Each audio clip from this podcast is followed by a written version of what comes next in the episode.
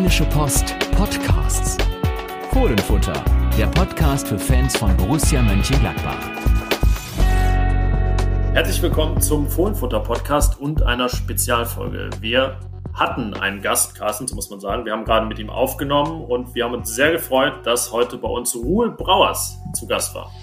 Ganz genau. Wir haben mit ihm ausführlich gesprochen über seine persönliche Situation gerade als Trainer, als angehender Trainer bei Roda Kerkrade. Natürlich haben wir mit ihm über Borussias Situation gesprochen, aber auch über deutsche Trainer in den Niederlanden. Genau, da gibt es nämlich fast schon eine Welle der Zeit. Roger Schmidt beispielsweise bei der PSW Eindhoven. Und man kann natürlich nicht mit Ruhl Brauers sprechen, ohne das Ruhl ganz lang zu ziehen. Zum Beispiel dann auf sein T-Shirt zu sprechen zu kommen vom Fanprojekt und all die Dinge, die er erlebt hat in neun Jahren als Spieler bei Borussia. Also da gibt es einiges und eigentlich können wir nur sagen, viel Spaß.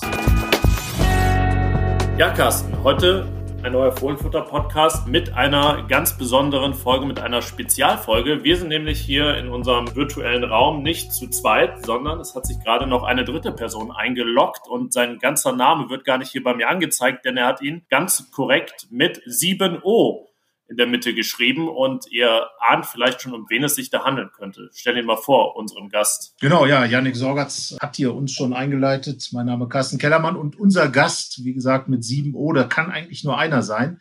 Das ist nämlich Ruhl Brauers, Gladbachs Kultverteidiger aus den Niederlanden. Heute bei uns im Podcast, äh, virtuell leider nur, aber in unserem virtuellen Studio wunderbar mit Kopfhörern ausgestattet. Und, äh, wenn man mal draufschaut auf das, was Ruhl Brauers für Borussia Mönchengladbach gemacht hat, bedeutet hat, er ist der einzige Borusse, der sowohl in der zweiten Liga als auch in der Champions League für Gladbach gespielt hat. Und er ist der einzige Borusse, der vom Fanprojekt ein eigenes Shirt gewidmet bekommen hat und daher auch die 7O, wir haben es damals exklusiv nachgezählt bei der Rheinischen Post, 7O, ein E, ein L, Ruhl, entsprechend wie es Stadionsprecher Thorsten Knippertz im Stadion immer gesagt hat, ja, Ruhl Brauers, was muss man über ihn groß sagen, aus Paderborn damals gekommen und dann in Gladbach quasi eine lebende Legende geworden, bis 2016 geblieben und ja, inzwischen bei Roda Kerkrade als U18 und als Co-Trainer. Fragen wir erstmal ganz klar, Ruhl, wie geht's dir? Ja, zum Glück geht alles gut. Äh, wir sind noch alle gesund. Das ist in dieser Zeit natürlich das Wichtigste. Ähm, das geht alles gut. Äh, es ist natürlich ein bisschen auch stressige Zeit. Äh? Mit äh, drei kleinen Kindern, die zu Hause lernen müssen, ist das schon mal stressig hier und da, aber ja, es war auch schon lustig und alles geht zum Glück gut, auch mit der Familie. So, das ist im Moment das Wichtigste. Und ja, wir haben nicht zu klagen. Ja, Ruhl, wir konnten auch letztens von dir in der Rheinischen Post nochmal lesen, denn im Januar ist was Besonderes passiert. Du hattest dein erstes Spiel als Cheftrainer in Kerkrade an der Seitenlinie. Was war da los? Die Umstände waren besondere, haben auch was mit der jetzigen Zeit zu tun. Ja, das stimmt. Äh, ich äh, habe natürlich angefangen, mit meinen äh, Trainerscheine zu holen. Ich bin noch nicht so weit, dass ich alles habe, aber ich bin neben U18-Trainer auch Co-Trainer bei der ersten Mannschaft. Und ja, da war es wegen Corona, ähm, der Cheftrainer und sein anderer Co-Trainer, die waren beide in Kontakt gewesen mit einer, der ja, Corona hätte. So, die müsste beide in Quarantäne, wodurch ich äh, der einzige Übergebliebene war, um das überzunehmen. Und ja, da habe ich mein erstes Spiel als Cheftrainer gemacht am 4. Januar gegen, äh, äh, gegen die zweite Mannschaft von äh, AZ Alkmaar. Und wie? Du hast gewonnen, du hast eine 100%-Quote. Ja, ja, zum Glück haben wir gewonnen, so äh, 1-0 gewonnen und äh, bis jetzt noch immer äh, ja, 100%ige äh, Quote geholt. So, von daher war ich, ja, ich war jeden Fall ganz froh, dass wir gewonnen haben. Und äh, natürlich habe ich, äh, wir haben die ganze Woche trainiert mit der Cheftrainer da, dabei. So, es war nicht so, dass ich die ganze Woche geleitet habe. Ich habe nur das Abschlusstraining geleitet und dann das Spiel. Äh, aber dann ist es immer schön, wenn man trotzdem gewinnt und in jedem Fall mit drei Punkten nach Hause fahren kannst. Und äh, ja, das war ein schönes Gefühl, war auch ganz schön, das zu machen, äh, äh um ja, Endverantwortliche zu sein. So, das haben mir eigentlich äh, bewiesen, dass ich in jedem Fall den Weg, was ich einschlagen will, dass das auch gut ist. Ähm, wenn man sich die Bilder anschaut, sehr professionell mit verschränkten Armen und strengem Blick in der Seitenlinie ist Ruhl Brauers zu sehen. Ähm, wie sind da deine Ambitionen? Du hast gesagt, hast gerade angefangen, du musst noch alle Scheine zusammenkriegen. Du arbeitest im Jugendbereich. Das ist, äh, glaube ich, heute bei vielen Nachwuchstrainern das Prinzip, unten anzufangen, gleichzeitig Co-Trainer in der ersten. Wo geht es dann später hin mit der Trainerkarriere? Ja, das weiß ich jetzt im Moment noch nicht. Äh, ich habe als Spieler natürlich mal ähm, ja, elf Jahre in Deutschland gespielt. Also ich kann mir gut vorstellen, äh, ja, später Trainer in, Deutschland zu werden. Aber ja, ich habe erst mal gesagt, jetzt die kommenden Jahre würde ich versuchen, all meine Scheine zu holen, mich selber zu entwickeln, zu lernen, weil ja, das ist natürlich bei der ersten Mannschaft im Moment, kann ich viel lernen vom, vom Jürgen Streppel, der da Cheftrainer ist im Moment. Also das ist nur gut für mich und bei die U18 meine Erfahrungen zu sammeln, auch mit Jugendspielern äh, zu arbeiten. Und im Moment geht das ganz gut. Äh, leider wegen Corona können wir keine äh, Pflichtspiele machen. Äh, das, ja, das nervt dann schon ein bisschen, weil auch nicht nur für mich, aber auch für die Spieler. Die möchten natürlich alle gerne ja, Pflichtspiele haben. Ja, das geht dann im Moment leider nicht, aber wir können in jedem Fall noch mit die ganze Gruppe trainieren. Das ist schon, äh, schon gut. Und äh, das gefällt auch ganz gut. Und ja, wo es hinleitet, das, das müssen wir sehen. Ich möchte mich jetzt jeden Fall die nächsten Jahre noch konzentrieren auf die Scheine zu holen, mich zu entwickeln, äh, viel zu lernen und dann werden wir sehen. Aber ich kann mir gut vorstellen, in Deutschland äh, mal Trainer zu werden. Möglicherweise auch bei Borussia? Ja, natürlich. Ich meine, ich äh, habe neun Jahre da gespielt. Ich, äh, ja, wenn es wieder kann, äh, komme ich wieder gerne nach Spiele gucken. Ich bleibe sie immer verfolgen, was sie machen, wie sie spielen. So von daher kann ich mir das sicherlich mal vorstellen. Aber ob das passiert, weiß man nie. Aber Traumen ist nie verkehrt, glaube ich. Das, ja, Traumen muss man haben und das wäre vielleicht ein Traum, da mal Cheftrainer zu sein. Aber das ist äh, noch weit weg, glaube ich, im Moment. Heißt damit auch, dass äh, der Job im Sommer, der frei wird von Marco Rose, noch ein bisschen zu früh kommt. Also da müssen wir jetzt nicht die große Schlagzeilen machen, Ruhl Brauers Kandidat in Gladbach. Nein, nein, nein, nicht, nicht vielleicht ein bisschen zu früh, aber ich denke noch äh, ziemlich viel zu früh. Äh, ich muss noch äh, zwei Scheine holen und da gehen noch äh, ein paar Jahre drüber her und äh, das ist auch besser für mich, erst nochmal zu lernen und äh, mich zu entwickeln und dann werden wir sehen, ob das mal äh, in Frage kommt. Jetzt ist es ja die normalere Situation im Profifußball, dass der Trainer unfreiwillig geht, sprich entlassen wird. Ähm, Vielleicht blüht es dir auch irgendwann in deiner Trainerlaufbahn. Ist ja keine Schande, das, das, so geht es den meisten. Marco Rose geht nun freiwillig nach Dortmund, hat sich dafür entschieden. Du hast es in deiner Gladbacher Zeit auch mal erlebt, ähm, dass Trainer sich dann entschieden haben, nicht weiterzumachen. Zum einen Hans Meyer 2009, aber eben auch, woran ja alle denken werden, Lucien Favre 2015. Wenn du dich zurückerinnerst an diesen Rücktritt von Favre, ähm, wie sah es damals bei euch in der, in der Kabine aus? Was, was hat das mit euch gemacht? Es war ja schon ein ziemlicher Schock. Ja, wir sind diese Saison natürlich nicht so gut angefangen. Wir haben fünf Spiele gemacht, fünf verloren, glaube ich. Ähm, dann hat er sich entschieden, äh, ja, das nicht mehr weiterzumachen. Und das war natürlich ein Schock, weil er, er war viereinhalb Jahre da, kann etwas länger, etwas kürzer sein, aber um die viereinhalb Jahre äh, haben wir da zusammengearbeitet. Und ja, wenn er dann auf einmal sagt, dass er das nicht mehr weitermacht, dann ist das ziemlich ein Schock, weil ich selber hätte auch das Gefühl, dass wir es unter ihm auch wieder, wieder drehen konnte. So, ich habe nie das Gefühl gehabt, äh, dass die ja, Magie zwischen Spieler und Trainer da weg war. So, ich habe immer äh, ja, das vollste Vertrauen gehabt, dass das auch unter Favre wieder gut gekommen wäre. So. Von daher war das ziemlich ein Schock und äh, sicher, wenn man so lange zusammenarbeitet, äh, ja, ist das äh, ja nicht schön, wenn dann ein Trainer so weggeht, äh, leider. Es waren dann drei Tage bis zum nächsten Spiel. André Schubert wurde von der U23 hochgezogen. Kannst du dich an diese drei Tage, dann kam das Spiel gegen Augsburg, äh, das ja dann auch ganz furios gewonnen wurde. Kannst du dich an diese drei Tage noch erinnern, wie da so die Stimmung war, wie, wie Schubert sich da eingeführt hat? Ja, das waren natürlich drei hektische Tage. Ja, äh, Schubert ist da gekommen, äh, eigentlich als Interim-Trainer. Äh, so, der würde ein paar Spiele übernehmen, bis neuer, bis ein neuer Trainer kam. Ja, dann sind die Spiele danach, glaube ich, äh, haben wir ein paar Spiele hintereinander gewonnen und dann ist, ja, ist eigentlich deutlich geworden, dass Schubert bis zum Ende der Saison bleibt. Aber die drei Tage waren natürlich hektisch, äh, äh, weil ja viele Spieler lange mit, äh, mit Lucien zusammengearbeitet haben und ja, das natürlich ziemlich als ein Schock kam, dass er wegging. So, dann, ja, dann weiß man auch, dass man drei hektische Tage kriegt und äh, ja, ein anderer Trainer hat wieder andere Ideen, obwohl wir ziemlich im gleichen Spiel äh, ja, geblieben sind, aber trotzdem ja, ein anderer Trainer auf dem Platz bringt auch wieder andere Dinge mit sich mit.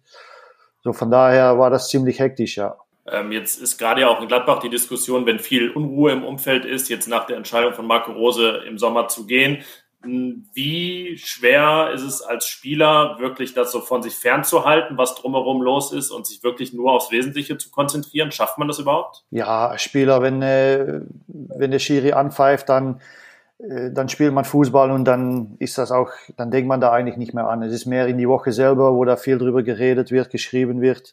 Äh, dann merkt man das, aber im Spiel selber glaube ich nicht der Spieler, der sich mit beschäftigen. Das, wenn man spielt, ist man frei im Kopf und dann, dann vergisst man das alles. Aber es ist natürlich für die Spieler, die ja lang, lange mit ihm zusammengearbeitet haben, die, die, die, zwei, die Jahre, dann ja, ist es schon ja, schade, wenn er geht, weil ich glaube, die Zusammenarbeit, die war, war gut zwischen Trainer und Spieler und das hat man, denke ich, auch äh, in die Ergebnisse gesehen. Äh, und ja, dann kommt das natürlich als eine Überraschung, dass, dass er sich anders entschieden hat. Und das, ja, dann kriegt man wieder hektische Tage danach, mit, wo viel darüber gesprochen wird, geschrieben wird.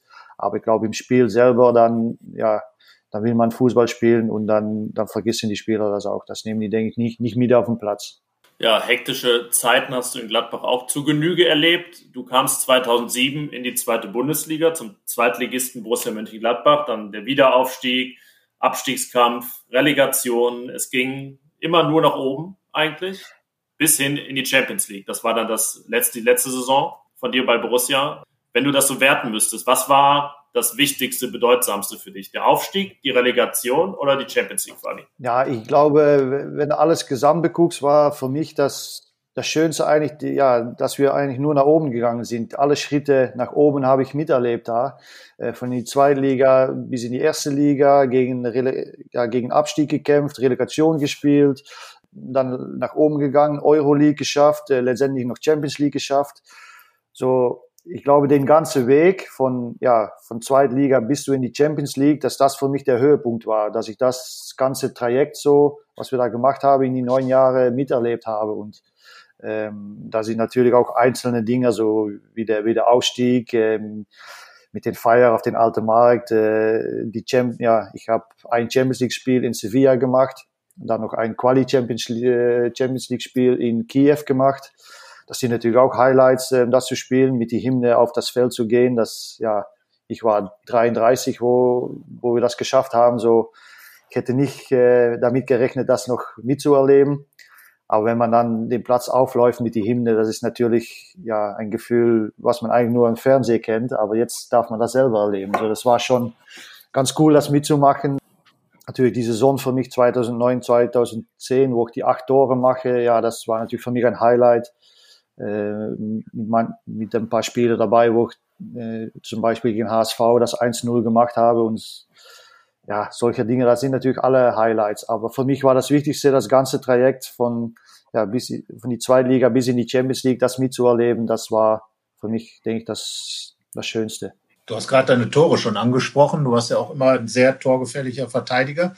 Ähm, und die Frage ist jetzt, ähm, wir haben mal zwei Tore rausgesucht. Einmal dein Tor in Hannover, damals in einer sehr schwierigen Situation. Ihr hattet äh, da einige Probleme. Das war quasi ein Wendespiel in, in der Favre-Zeit. Und dann gab es natürlich von dir kein Tor, aber eine Vorlage. Und zwar die für Igor de Camargo, Camargo zu dem 1-0-Siegtor in München. Wenn du dich heute entscheiden musst.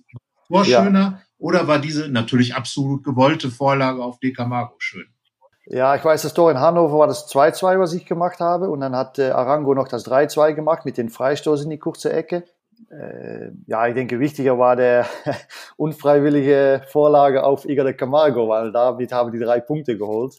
Äh, ja, ich kann leider nicht sagen, dass eine gewollte Vorlage war, aber, aber das war, denke ich, äh, wichtig, weil so sind wir gut in die Saison gekommen, 1-0 äh, gewonnen. Das war, denke ich, wichtiger. Obwohl natürlich in Hannover das war so, so ein Drehpunkt, das ja, war auch nicht, auch nicht verkehrt. Und da habe ich natürlich selber getroffen. Das, das ist schwierig, eine Wahl zu machen, aber ich denke dann der, der Vorlage gegen Bayern, weil ja, in Bayern äh, äh, ja, rechnet man natürlich nicht immer mit drei Punkte und wenn man die dann holt, das ist natürlich überragend und dann will ich mich dafür entscheiden. Ja, ist auch gar nicht so einfach für dich, äh, dich zu entscheiden, weil allein bei den Toren ja einige dabei waren, 16 Stück für Borussia, acht davon in der Saison 2009, 2010. Da warst du, ähm, ja, sage ich mal, einer der besten niederländischen Stürmer in der, in der, in der Zeit. Äh, was war das für ein Lauf? Das ist, das ist ja Wahnsinn. Also ich meine, dass ein Verteidiger mal fünf Tore macht, okay, kommt, kommt dann vielleicht mal vor, aber acht Tore, ist ja unglaublich. Ja, das war natürlich selber für mich auch äh, etwas ja, Überragendes, aber ich habe das Gefühl gehabt, äh, ob da ein ein Magnet im Ball war und das immer zu mir gekommen ist. Äh, ich habe da ja vielleicht zufälligerweise, vielleicht äh, auch ja ein bisschen Glück, vielleicht auch ein bisschen mit Auge immer auf die richtige Position gestanden, wo der Ball dann kam und äh, ja, da habe ich fast jede Chance, die ich bekommen habe, auch gemacht. Äh, und ja, das passiert natürlich auch nicht immer, dass fast jeden Ball reingeht, den man dann so trifft.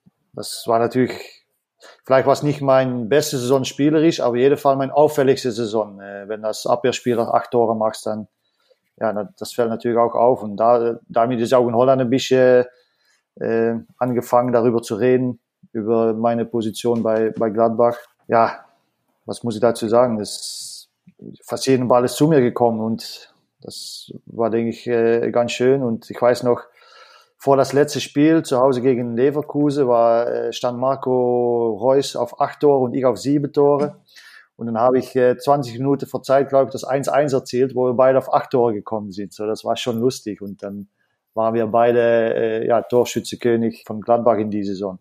Du hast gerade schon angesprochen, äh, mit, mit deinen Toren, mit deinen Leistungen äh, ist durchaus der Name Brauers auch im niederländischen Fußball etwas gewesen. Du bist ja früh nach Deutschland gegangen, einen Großteil deiner Karriere hier gemacht. Was nicht geklappt hat, du warst zwar mal bei einer Europameisterschaft dabei, das aber nur im Campingwagen mit deinen Kumpels als Fan. Was nicht geklappt hat, ist, dass du ja. jemals das äh, Oranje-Trikot tragen durftest oder zu einem großen Turnier eingeladen wurdest. Es wurde immer wieder spekuliert. Du warst teilweise äh, Mitglied der besten Abwehr Europas. Hat aber nicht gereicht. Hat Holland so gute Verteidiger oder was war das Problem? Oder hast du mal irgendwie irgendwen geärgert? Ja, damals muss ich sagen, hat, hatte Niederlande auch ziemlich äh, gute Verteidiger stehen. Äh, sie sind ja nicht von nichts äh, damals in 2010 auch Zweiter geworden äh, auf die WM in Afrika. So, von daher war das okay, aber ich hätte schon natürlich gehofft, äh, da irgendwo in jedem Fall vielleicht als dritter oder vierter Innenverteidiger mitzukommen. Aber das hat leider nicht geklappt. Ähm, ja, woran das gelegen hat, weiß ich nicht. Ich habe mal gesagt, äh, ich habe ja nie in Holland bei PSV, Ajax oder Feyenoord gespielt. Das hat ja äh, vielleicht auch mitgespielt. Ich hab, bin natürlich früh nach Deutschland gezogen, äh, ein bisschen aus dem Auge verloren und in die Saison mit die acht Tore wieder ein bisschen im Blick gekommen. Aber ja, ich weiß, dass Van Marwijk damals auch noch ein paar Mal äh, auf die Tribüne war, um, um mich zu, äh, anzugucken. Aber leider hat er ja nie entschieden, mich mal mitzunehmen. Äh, schade, aber ja, ich sehe es nicht so, als wäre das, dass ich da, ja, wie sagen wir das am besten? Kein Makel für deine Karriere. Es, nee, es wäre etwas Schönes gewesen, aber es ist nicht so, dass ich jetzt denke, ah, mein, meine Karriere war, äh, war nicht gut, weil ich das nicht geschafft habe. So, von da, das, das ist es nicht, aber man versucht natürlich immer das Höchste zu erreichen und wäre schön gewesen, wenn es passiert wäre, aber es ist für mich auch eigentlich kein Problem, dass es nicht so nicht geklappt hat. Du hast gerade angesprochen, dass du äh, nie für die großen drei, sage ich mal, gespielt hast. Ähm, gibt ja gerade einen Kollegen, einen niederländischen in der Bundesliga, Wout Weghorst, der auch keine große Rolle in der Nationalmannschaft spielt, aber in der Bundesliga knipst ohne Ende, hat auch nie für die Großen gespielt. Ähm, ist das bei ihm auch so ein Faktor? Äh, wie, wie wird er in den Niederlanden gesehen? Ich meine, er hat jetzt dreimal mehr als 15 Tore geschossen in der Bundesliga. Ja, ich muss sagen, das macht er auch überragend. Äh, in Holland hat er natürlich auch gute Zeiten gehabt, sicher bei AZ Alkmaar.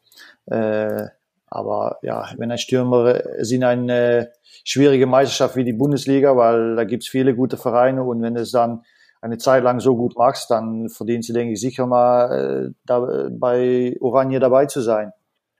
Ich meine, ja, er kann immer Tore machen, das lässt er auch jede Woche sehen. Äh, äh, Kopfballtore, auch ja, mit dem Fuß ist er, ist er ganz gut. Äh, wenn man ihn sieht, denkt man, ja, Flanke geben und Kopfball, aber mit den Füßen ist er auch ziemlich gefährlich. So, das macht er richtig gut.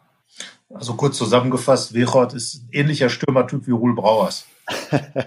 ja, schon. Äh, wenn er die Chance kriegt, dann, äh, dann ist es oft ein Tor. Und das war bei mir natürlich auch so. Wenn ich dann die Chance kriege, dann dann war er fast immer rein und das hat er auch. Aber leider war ich kein richtiger Stürmer und konnte nicht so viel knipsen wie ihm.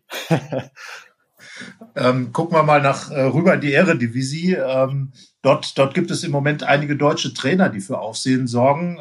Wie ist so das, äh, ähm, wie ist so der, der Ansatz äh, in den Niederlanden? Früher war es so ein bisschen verpönt, deutsche Trainer. Man war nicht so wirklich davon überzeugt, dass die dem niederländischen Fußball was geben könnten. Jetzt ist zum Beispiel Roger Schmidt beim PSW Eindhoven, Thomas Letsch bei Vitesse Arnhem, der für Aufsehen sorgt. Wie ist da so der, der, dein Ansatz zu sagen, ja, die deutschen Trainer, die bringen hier schon was? Ja, auch bei Heracles ist äh, Frank Wormuth ist noch Trainer, hè, auch ein Deutscher. So, äh, es, wird immer mehr und äh, ich glaube, das ist auch ganz gut für den holländischen Fußball, äh, weil äh, ich habe schon, denke ich, öfter gesagt, äh, in Holland fehlt manchmal ein bisschen die deutsche Mentalität, äh, äh, auch mal Spiele über die Bühne oder die drei Punkte über die 90 Minuten hinaus äh, ja, doch mitzunehmen. In Holland muss dann alles wieder fußballerisch gelöst werden, aber wichtiger ist für mich, die drei Punkte mitzunehmen. So, es braucht nicht alles schön zu sein. Und ich denke, das ist ganz gut, äh, dass da auch äh, ein paar deutsche Trainer jetzt in, in Holland sind und die machen es auch richtig gut. Äh, sicher bei Vitesse haben jeden Fall einen guten Start gehabt. Letzte Zeit sind ein bisschen zurückgefallen, aber die machen es eigentlich richtig gut, weil ich konnte den Trainer auch nicht so gut vorher zu Arnheim kam. Aber er hat es richtig gut gemacht und äh, ja, und Roger kenne ich natürlich noch äh, ein bisschen aus Paderborn. Der kommt selber auch aus Paderborn. So, von daher kenne ich ihn ein bisschen äh, äh, und hat natürlich bei Leverkusen super gemacht und bei, bei Red Bull super gemacht. Und äh, ja, jetzt bei PSV äh, haben die ein bisschen Punkte liegen lassen die letzte Woche, wodurch es schwierig wird, äh, Meister zu werden. Aber äh, ja, ich denke, es ist gut, äh, dass da ein paar deutsche Trainer in Holland sind auch ein bisschen die deutsche Mentalität äh, mitzubringen. Also es ist ein ständiges Geben und Nehmen. Die ähm, Qualitäten, die Deutschen, die geschätzt werden in den Niederlanden. Jetzt werden ja aber auch niederländische Fußballer gerade in Deutschland immer sehr geschätzt, weil man eben oft gesagt hat, na, ein bisschen ruhige und äh, pragmatisch ist es vielleicht dann doch. Wir können diesen schönen Fußball aus den Niederlanden, diesen Football total ein bisschen gebrauchen. Jetzt hat Borussia keinen Niederländer. Ich glaube, du warst der Letzte. Ne? Der ähm war ich der Letzte? Muss ich mal eben denken. Ja, ich denke schon. Ja, du warst der Letzte, ist ja schon ja. ewig her, ne? ja. Jahre fast jetzt. Ähm, wenn du mal so, ne, du verfolgst die Eredivisie ja und wir äh, überlegen auch mal, wer, wer denn einer für Borussia? Was, was würdest du da so als, als Scout Ruhl Brauers empfehlen? Wer sind da interessante Leute? Ja, es gibt natürlich äh, sicher bei Ajax hat immer ein paar junge Spieler, die, die richtig gut sind, so im Moment zum Grafenberg oder so. Äh, ja, die kommen ja, das ist eigentlich die erste Saison, dass die voll spielen, aber das sind natürlich äh, Spieler, die immer interessant sind, auch für, für ein Borussia. Äh, ich muss sagen, AZ Alkmaar hat ein paar äh, gute junge Spieler sicher äh, vorne reinstehen mit Boadu und äh.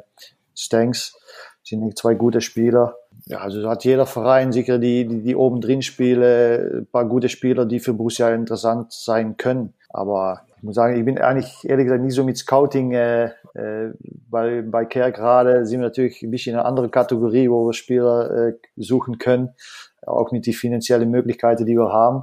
So, wir gucken eigentlich äh, ein bisschen äh, ein Niveau tiefer. Nichtsdestotrotz äh, wirst du natürlich Borussia verfolgen und wüsstest theoretisch auch, welche Spieler Borussia ganz gut gebrauchen könnte. Ähm, bist du da mal angesprochen worden eigentlich? Äh, Gibt es da noch den Kontakt, dass die manchmal sagen, Steffen Korell äh, sagt, hey Ruhl, hast du irgendwen gesehen? Nee, nee, nee, das habe ich nicht. Äh, natürlich, wenn ich mal da bin, aber das ist jetzt wegen Corona natürlich auch wieder lange her dann, dann sprechen wir mal über Fußball, was ich im Moment mache und äh, über die holländische Meisterschaft, deutsche Meisterschaft. Aber ja, es ist schon wieder lange her, dass ich, äh, dass ich da war wegen Corona. Äh, ich glaube, ich war äh, März letztes Jahr war ich zum letzten Mal im Borussia Park. Danach war es eigentlich nicht mehr möglich. So, so das ist wieder, ja, aber wenn ich da bin, dann sprechen wir natürlich, aber nicht so richtig über Spieler von, hey, das wäre etwas für, äh, für Borussia oder so, das, das nicht. Guckst du aber auf den aktuellen Kader natürlich drauf, vermutlich auch neben den Stürmern äh, deine Zweitkategorie, vor allem auf die Innenverteidiger. Da spielen jetzt äh, Nico Elvedi und Matthias Ginter. Matthias Ginter, der Abwehrchef, Nico Elvedi, der, der Nebenmann, der noch immer ein bisschen aufstrebende. Ähm, wie, wie, wie schätzt du dieses Duo ein? Internationale Klasse? Ja, ich finde, die haben sich äh, äh beide sehr gut entwickelt. Nico hat natürlich mitgemacht, wo der gerade zu uns gekommen ist Äh, da hat er nicht äh, direkt vom Anfang an gespielt, aber äh, der hat sich, äh, denke ich, super entwickelt und äh, äh, Matthias ist natürlich äh, nicht von nichts auch äh, Nationalspieler in Deutschland. Äh, und ich glaube, die beiden, die, die machen es im Moment, ja, machen die es richtig gut. Schon äh, letztes Jahr, aber auch dieses Jahr ja, sehe ich da eigentlich äh, keine, keine Probleme. Und dann denke ich, sind die sicher internationale Klasse zusammen. Wie, wie wichtig ist das, ein eingespieltes Duo zu haben? Beide sind ja in Vertragsverhandlungen mit Borussia. Wie wichtig wäre es in deinen Augen, äh, möglichst mit beiden zu verlängern? Ja, das denke ich ganz gut, wenn man das zusammenhalten kann, weil die schon eingespielt sind aufeinander. Und dann kann man nur äh, noch weiterentwickeln und hoffentlich äh, ja, noch besser werden zusammen. Ja, Ruhl, du hast ja quasi 2015 so den Stab an Nico Elvedi übergeben. Ich kann mich daran erinnern, dass Nico Elvedi dann äh, bei Man City äh, gespielt hat. Ähm, du hast, wie gesagt, das erste Champions League-Spiel in Sevilla noch mitgemacht. Ähm, wenn du mal so eure erste Champions League-Saison vergleichst und Borussia heute, was, was ist seitdem passiert? Wie, wie sehr ist auch einfach Borussias Niveau gestiegen in der Königsklasse? Ja, damals war natürlich auch noch alles neu für uns. Das erste Mal Champions League war alles, wir waren da, denke ich, mit einer Mannschaft, die da ziemlich unerfahren in war. Ja, jetzt merkt man schon, dass da ein paar Spieler sind, die, die das schon eher erlebt haben und da ja die Erfahrung äh, einfach größer ist als damals. Und äh, deswegen glaube ich auch, dass äh, ja dass sie die erste Runde äh, gut geschafft haben in eine denke ich schwere schwere Pool mit äh, mit Madrid äh, mit äh, Internationale und mit Donetsk. Also sozusagen nicht der leichteste Pool um äh, drin zu spielen und sind trotzdem weitergekommen. So dass das sagt schon dass sie dass sie das überragend gemacht habe. Und ja, da merkt man auch, dass die Erfahrung äh, da schon war. Obwohl sie auch, denke ich, ein paar Mal ja, vorgelegen haben und dann eigentlich unnötig unentschieden gespielt haben, das Spiel. Ich glaube 2-0 in Mailand oder 2-1 in Mailand vor, letzte Minute, trotzdem 2-2 geworden. Zu Hause gegen Madrid 2-0 Führung, 2-2. Das war ein bisschen unnötig, aber sie sind da weitergekommen und das war das Wichtigste. Und da, da hat man auch gesehen, dass sie etwas mehr Erfahrung haben in Champions League als wir damals. Ihr habt damals auch gegen Manchester City gespielt, in beiden, in beiden Jahren. Äh, ja. Hast du also da auch erlebt? Äh, jetzt ist das wieder der Gegner. Einerseits natürlich kurios, dass man immer wieder zusammenkommt.